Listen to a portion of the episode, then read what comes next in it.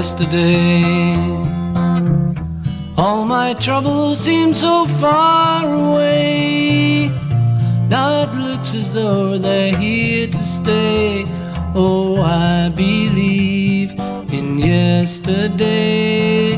Suddenly, I'm not half the man I used to be. There's a shadow hanging over yesterday came suddenly. Why she had to go, I don't know. She wouldn't say. I Segundo bloque, aquí de placer de saludarte. Y nos da mucho, mucha alegría que esté con nosotros la doctora Ana María Hermosilla. Un poquito de los Beatles, este es un tema emblemático, Ana María, que habrá escuchado tantas veces, ¿no? El mejor para mí, sí, sin duda. Sí, claro. Eh, es el mejor. Eh, ¿Qué tiene en el auto? ¿Qué música escucha? Eh, ¿Enciende el auto y aparece la FM o tiene, tiene temas de, de los Beatles? No, no, últimamente FM, no, no. Y además estoy saliendo poco en auto, ¿no? Por, Claro. por este aislamiento. Así que, pero en general tengo programas que me gustan y, y prefiero escuchar eso. Mm. Bien, eh, en, en estos tiempos de pandemia, eh, más allá de, de todas las cosas que tiene que hacer en la casa, como, como cualquier persona, eh, lee libros, prepara clases, eh, mira televisión, escucha música. ¿Por dónde está el, Cuando, cuando puedo sí, este, pero la verdad que estoy conduciendo una, una facultad desde mi casa, con lo cual es este 24 por 7, porque Claro.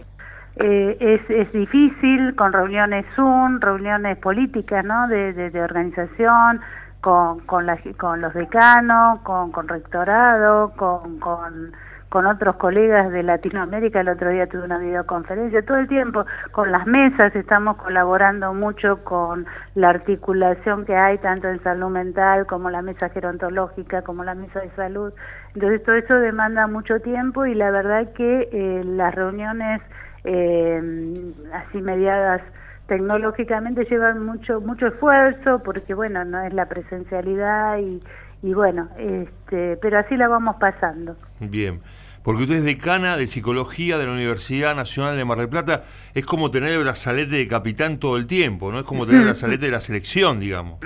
y es conducir una facultad que, que, que por suerte ha tenido un desarrollo exponencial muy importante en estos 30 años, 32 ya de la reapertura, por lo tanto es la docencia, la gente lo identifica con la docencia, pero tenemos este, un área de investigación muy importante, con grupos de investigación, institutos, eh, doble dependencia con CONICET, de becarios, doctorandos, etcétera, y toda el área de extensión con la comunidad, que ahí estamos haciendo un trabajo impresionante también en territorio, o sea que, que sí, son como, como varias, eh, yo lo, lo asocio como que es tocar varias teclas a la vez, ¿no? Y sí, sí, pero a mí me encanta, ¿eh? no, no me quejo, pero eh, eh, reconozco que desde la casa se hace difícil, ¿no? Claro. ¿Se levanta muy temprano, doctora, en estos tiempos?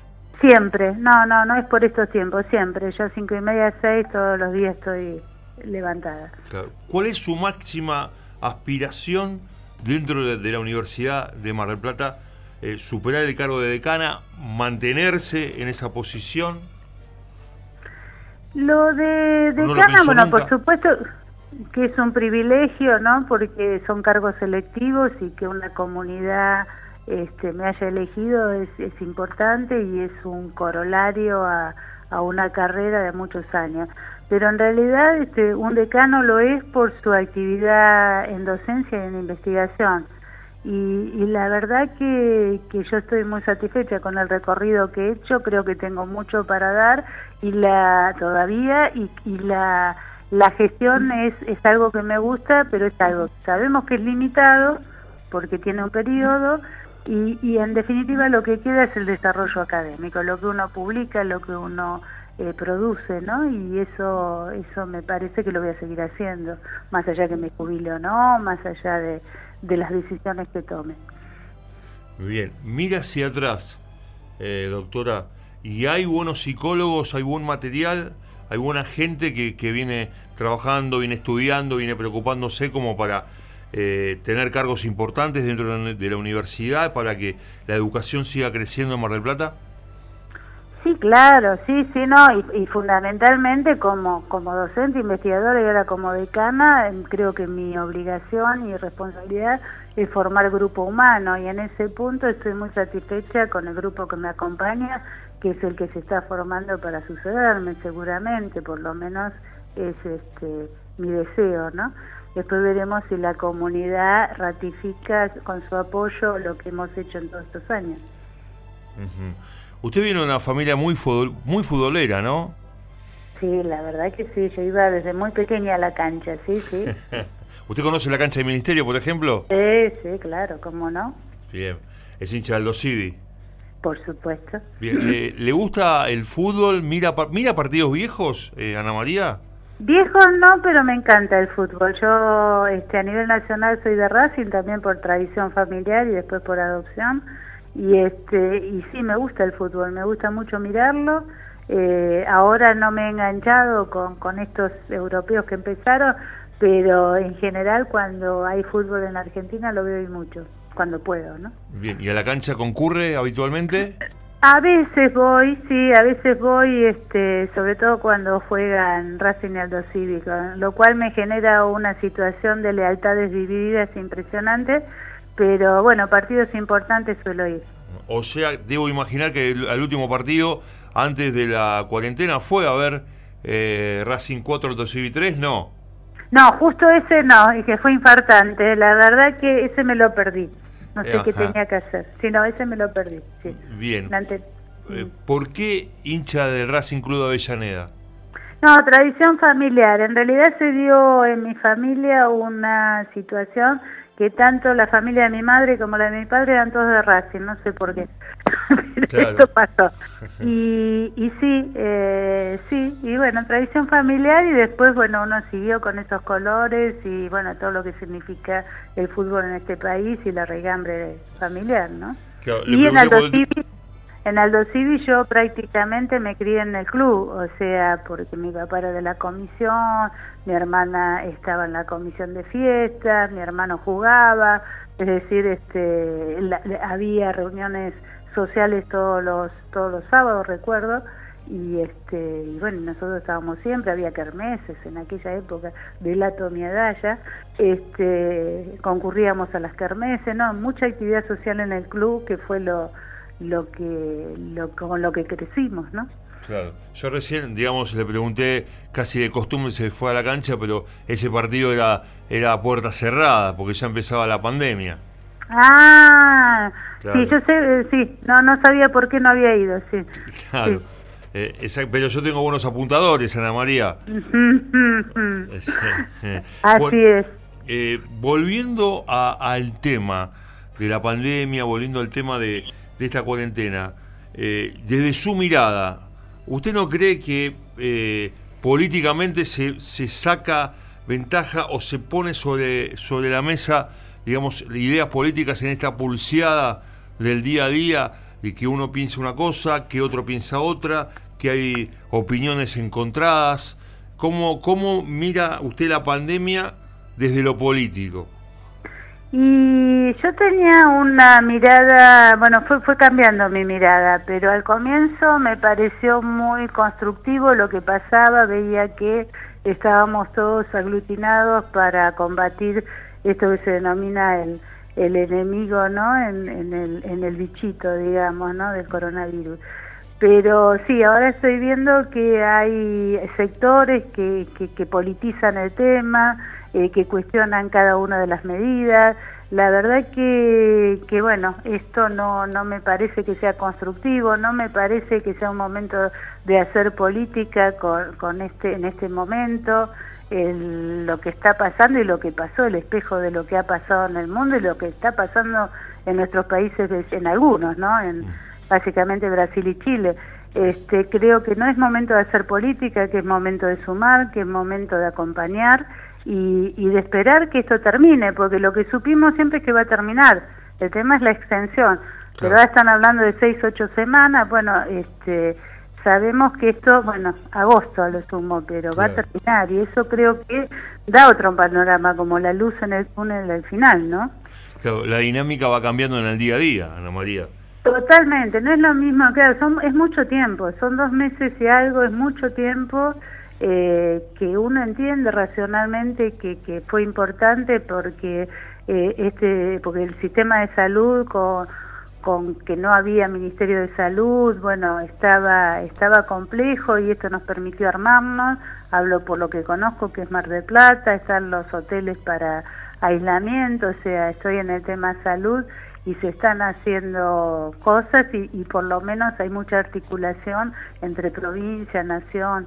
Por allí una, le decía a Sergio que que nosotros estamos yendo a territorio porque hay unos grupos nuestros de extensión que están conteniendo los referentes barriales que son los los este, ciudadanos que están en la primera línea de, contención de, de, los barrios vulnerabilizados fundamentalmente.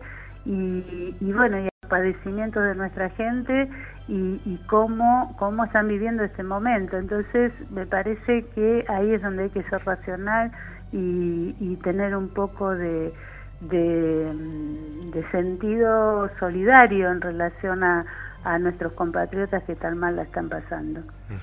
¿Usted sufre por lo que le pasa a los demás? Y sí, claro, sí, sí, no, uno no puede estar bien en una, en una, en una sociedad tan inequitativa. Lo, lo que está pasando en los barrios de la ciudad, los barrios más carenciados, es tremendo y yo tengo la, la visión directa de mis colaboradores que están yendo tres, cuatro barrios por semana. Este, y donde estos referentes que están conteniendo esta demanda social están padeciendo y, nosotros estamos apuntalando allí, ¿no? Eh, usted como, como psicóloga, ¿alguna vez necesitó eh, de otros profesionales de tener atenciones, de hacer terapia? Bueno, en principio los psicólogos necesitamos sí revisar nuestras cuestiones, sí, claro, sí, sí, por supuesto, por supuesto.